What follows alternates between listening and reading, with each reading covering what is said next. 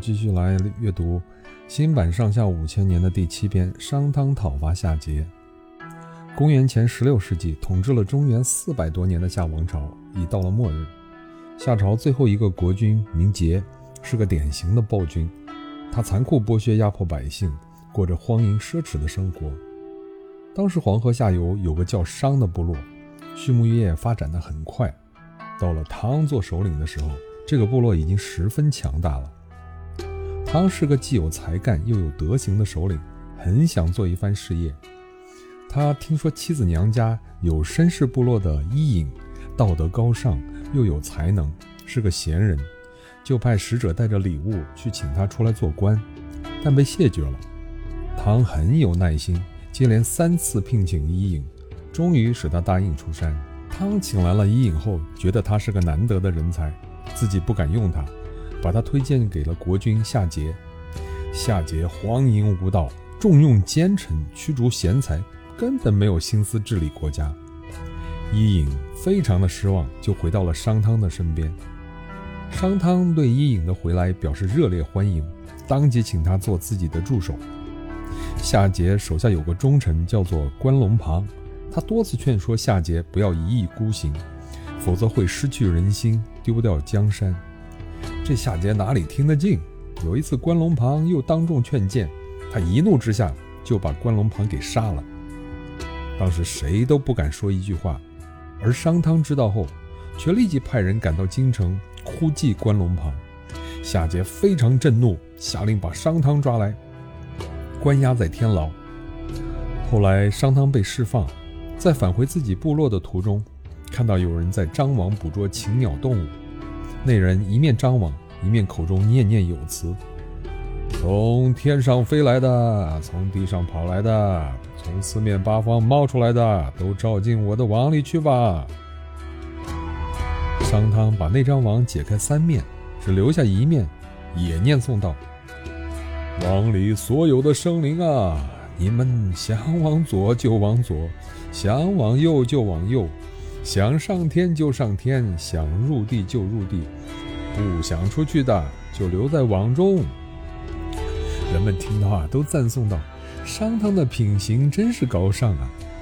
商汤看到夏桀越来越昏庸暴虐，百姓的日子越来越难过，便下了推翻夏朝统治的决心。但在表面上，他还装作服从夏桀，暗中却加紧扩充势力。夏桀十分迷信鬼神，重视祭祀天地祖宗，而紧邻商部落的葛部落却不这样做。商汤派人就去责问葛部落的首领葛伯：“你们为什么不按时祭祀？”葛伯回答说：“我们这里穷，拿不出能当祭品的牲口啊。”商汤便派人送了一批牛羊给葛部落当祭品。葛伯收下牛羊后，还是不举行祭祀典礼。商汤又派人责问葛伯：“哎，已经给了你们牛羊，为什么还不举行祭祀啊？”葛伯说：“我们没有粮食，怎么来祭祀呢？”商汤又派一些年轻力壮的人帮葛部落耕种，还派一些年老体弱的人给劳动的人送饭。不料他们走到半路上，饭菜被葛伯的手下抢去了，其中一人还被杀害。葛伯的行为啊，激起了人们的公愤。商汤趁机发兵把葛部落消灭了。接着，商汤又陆续把夏的联盟韦、顾、昆、吴等部落消灭了。经过十几次出征啊，商事实上已成为当时最强大的一个部落。但昏庸的夏桀啊，并没有引起重视。商汤就和伊尹商量，是否可以马上去讨伐夏桀。伊尹认为。嗯，目前夏桀还有一定的实力，我们不妨先停止朝贡，看看他有什么反应。商汤接受了伊尹的建议，停止向夏桀进贡。这夏桀大发雷霆啊，下令九夷发兵进攻商部落。伊尹对商汤说：“现在夷族还是听夏桀的指挥，我们不能轻举妄动啊。”于是。商汤赶快向夏桀请罪，并马上恢复进贡。一年后，九夷中一些部落忍受不了夏桀的欺压，纷纷叛离夏朝。